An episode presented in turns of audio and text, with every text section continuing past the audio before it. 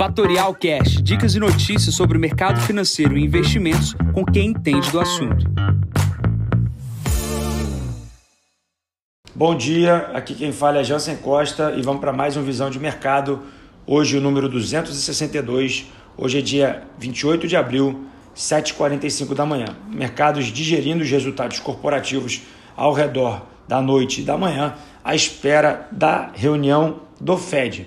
China, Mercados de commodities continuam bastante agressivos nas altas, porém no dia de hoje existe uma pequena realização dado um possível uh, interesse do governo chinês no controle de preços. Obviamente, se isso não for confirmado, voltaremos para o ciclo de alta que viemos comentando desde outubro do ano passado. Pulando aqui para a Europa, resultados corporativos no continente vieram acima do esperado. Os principais bancos como SEB, Lloyds e Santander com, com destaques aí acima das expectativas. E o grande destaque para mim é o Deutsche Bank, que teve um trimestre melhor do que 2014. Pulando para os Estados Unidos, destaques também nos resultados corporativos. Ontem foi divulgado ah, o resultado de Google, né, que é Alphabet, 3% e meio de alta ontem no aftermarket, hoje aqui na parte da manhã na Europa, com quase 5% de alta. Microsoft, resultado abaixo das expectativas, cai 2% na abertura do dia, e outras empresas que a gente acompanha aqui do setor de tech, AMD positivo, Texas Instrument negativo, e empresas Visa e UPS também positivo. Destaque nos Estados Unidos é a capa do Wall Street Journal falando sobre o pacote fiscal de Joe Biden. Ele deve fazer um discurso sobre isso hoje, mas o principal destaque fica na questão do possível aumento de impostos para pagar essa conta isso deve ser uma batalha no Congresso e no Senado americano, dado que os republicanos vão fazer pressão para que isso não ocorra.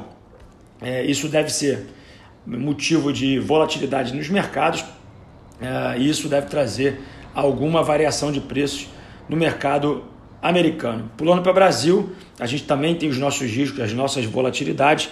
O IPCA foi divulgado no dia de ontem, o IPCA 15, dentro das expectativas, e o mercado aqui brasileiro hoje digere o início da CPI, uh, ah, no caso aí do Covid. Obviamente, isso deve gerar bastante ruído para os mercados, obviamente, isso sempre é, traz um, um, risco maior aqui uh, para o país, mas obviamente é, isso é sempre uma visão de curto prazo. Né? O que a gente precisa ter atenção aqui para juntar um pouco local com internacional, é essa questão da inflação, a inflação global ela está acima das expectativas no curto prazo, Porém, esse alerta eu comecei no dia de ontem, aqui no podcast 261.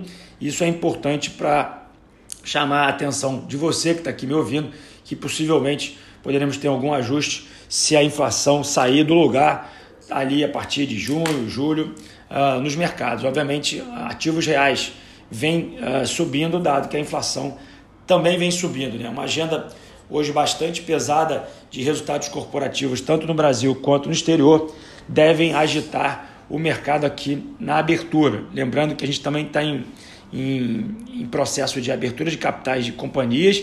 A Caixa Seguradora divulgou o seu resultado do seu IPO uh, ah, no dia de ontem. Né? O preço foi, ficou ali próximo ao, ao mínimo, não ficou no mínimo de 9,33, mas ficou em 9,67.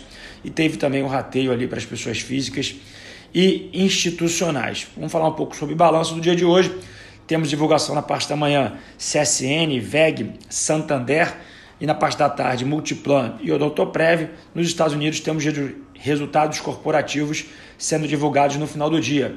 Principais destaques: Ford, Apple e Facebook. Falando aqui da agenda de hoje, agenda de hoje bastante carregada, começando às 9h30 da manhã, com balanço de estoque nos Estados Unidos, 10h30 número de emprego aqui do CAGED no Brasil, 11h30, estoques de petróleo nos Estados Unidos, 11h30 também, leilão do Banco Central no dólar aqui para rolagem dos seus swaps, e às 15 horas a reunião e a definição ali da taxa de juros por parte do Fed. Nesse exato momento, o S&P opera com 4.182 pontos, praticamente na estabilidade, o VIX na casa dos 19 pontos, o petróleo opera com 66 dólares na sua retomada de preços até os seus 70 e o Bitcoin com a sua volatilidade tradicional. Hoje aqui na parte da manhã cai meio ponto percentual depois de ter subido fortemente durante a noite inteira. Uma realização no mercado na parte da Ásia leva o preço para 54.430 dólares. Bom, vou ficando por aqui. Voltamos mais tarde no Instagram da Fatorial.